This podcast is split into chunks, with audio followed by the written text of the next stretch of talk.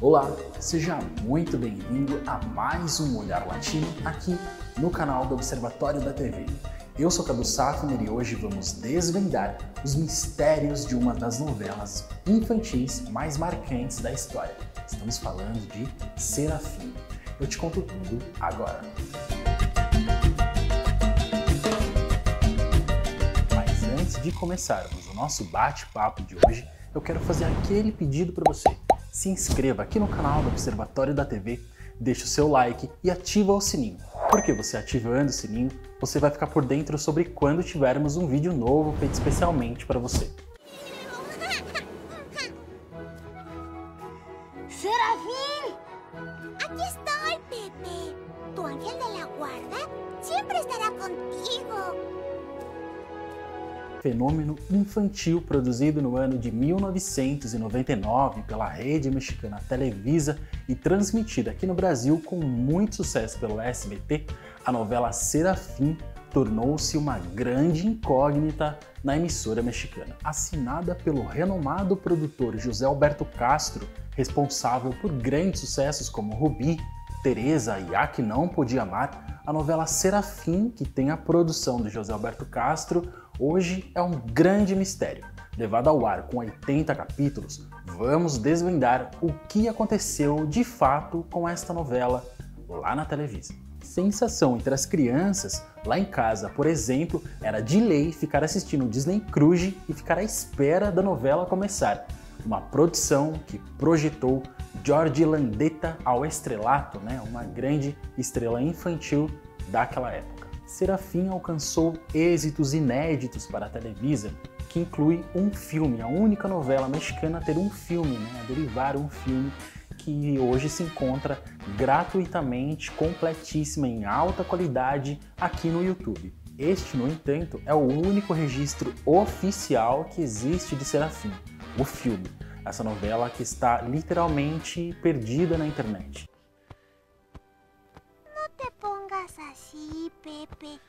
Tú y yo siempre vamos a estar juntos. ¿De veras? Sí. Atualmente se encontram trechos da novela no YouTube em baixíssima qualidade, incluindo a clássica abertura da novela ao som de Marco Antônio Solis com a música Está em Ti, muito marcante. Escuta aí.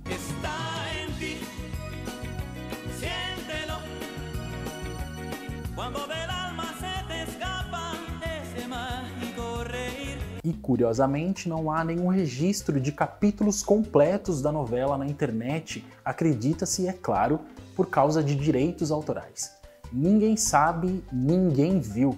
É, quando você joga o título Serafim no Google, pouco ou quase nenhum artigo você consegue encontrar daquela época. Porém, algumas matérias recentes sobre como está o elenco atualmente, daí você consegue encontrar, né? É um fato dos mais curiosos aí.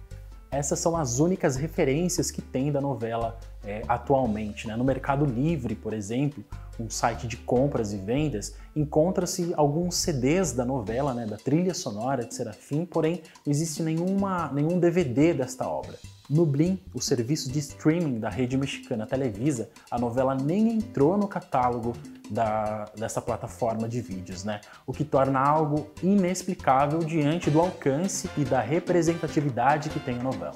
O que temos mesmo como prova de sua existência é somente o filme, né? Que, como eu disse, está disponível aqui no YouTube, o que torna um dos fatos mais lamentáveis, né? Como eu disse, Serafim tem uma importância muito grande na vida de milhares e milhares de crianças. Reza a lenda, ou melhor, corre na mídia mexicana que a verdadeira autora de Serafim teria entrado na justiça contra a rede mexicana Televisa sob alegação de plágio. O nome divulgado na mídia há alguns anos atrás é o da jornalista e escritora Patrícia Romani, né, que em 2019 se envolveu numa polêmica televisionada com a família do cantor José José, falecido em 2020.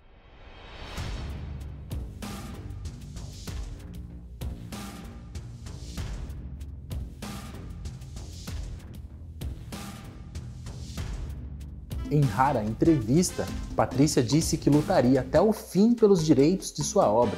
O nome do livro que teria originado Serafim seria Mas alá del amor existe la fé. Visto isso, então, para evitar prejuízos maiores, a emissora nunca reprisou a novela e nem a colocou no Blim. Até hoje, nunca foi divulgado por nenhuma das partes sobre quem ganhou essa briga na justiça. Leva-se a crer que tenha sido a própria jornalista e escritora pelo fato da novela ter desaparecido da internet e da própria Televisa. A novela Serafim reúne um elenco dos mais interessantes quando o assunto é novela infantil. Isso mesmo, Henrique Rocha, quem é que não se lembra dele na pele do vilão Lúcifer, melhor, Lúcio. Ele que ficou conhecido aqui no Brasil também por dar vida ao pai de Diego Bustamante, vivido por Christopher Uckerman na novela Rebelde. Atualmente, Henrique Rocha pode ser visto em Amores Verdadeiros, atual cartaz inédito do SBT.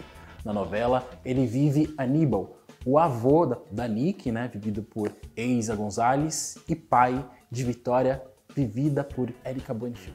Como já citado, Henrique Rocha deu vida ao personagem Lúcio Fernandes, um personagem sombrio que fazia referência a Lúcifer. Lúcio tinha aquela peculiaridade da risada dele, que eu não consigo imitar aqui, mas virou uma marca do personagem. George Landetta, o pequeno Pepe, ele abandonou a atuação depois de gravar o filme derivado da novela. E este caso envolve muitos mistérios. Assim como a Della Noriega sumiu das novelas e ninguém sabe, ninguém viu, Landetta também é um desses casos raros que ninguém nunca mais ouviu falar do ator. Nem em entrevista ele costuma dar. George Landetta é filho do também ator Manuel Landetta, irmão do também ex-ator Imanol Landetta, todos eles com trabalhos em novelas muito populares. Hoje, George tem 31 anos e atua na área de engenharia da computação. Eduardo Santamarina, que viveu o Miguel, ele tornou-se um dos grandes galãs das novelas. Serafim foi a 14ª novela do seu extenso currículo de grandes sucessos. Maribel Guardia, a Carmen, é uma versão mexicana de Cláudia Raia. A artista já atuou em inúmeras novelas, além de ser apresentadora também. Guilhermo Garcia Cantu, que atualmente pode ser visto aqui como Guilherme em Triunfo do Amor, é outro ator que brilhou em Serafim na pele de um grande vilão. Ah, mas Cadu, por que você está falando de Serafim, uma novela tão antiga, né, infantil? Porque a novela, além de ser um marco por inovar com computação gráfica, né, a usar e abusar da computação gráfica, inclusive o anjinho e boa parte dos personagens fictícios ali é, do núcleo infantil são todos computadorizados. A novela está completando 21 anos de existência e aqui no Brasil, Serafim chegou numa fase muito interessante do SBT com a transmissão de novelas mexicanas, numa fase em que já não tinha mais aquela intercalação entre novelas brasileiras com mexicanas, como era é, no final dos anos 90, início dos anos 2000, apesar de Serafim ter sido exibida no ano de 2001 pela emissora, né? Existia uma fase em que é, a emissora transmitia uma temporada de Chiquititas, dava um intervalo para a transmissão de uma novela infantil mexicana, depois voltava com a nova fase de Chiquititas e na sequência vinha uma outra novela infantil. Serafim já tinha chegou numa fase em que isso já não existia. É, ela veio para substituir Gotinha de Amor e foi substituída pelo sucesso Carinha de Anjo. Carlos Daniel Gonzalez era acreditado como o escritor, o autor da novela Serafim, que aqui no Brasil foi exibida às 7h15 da noite. Serafim, hoje, 7h15 da noite.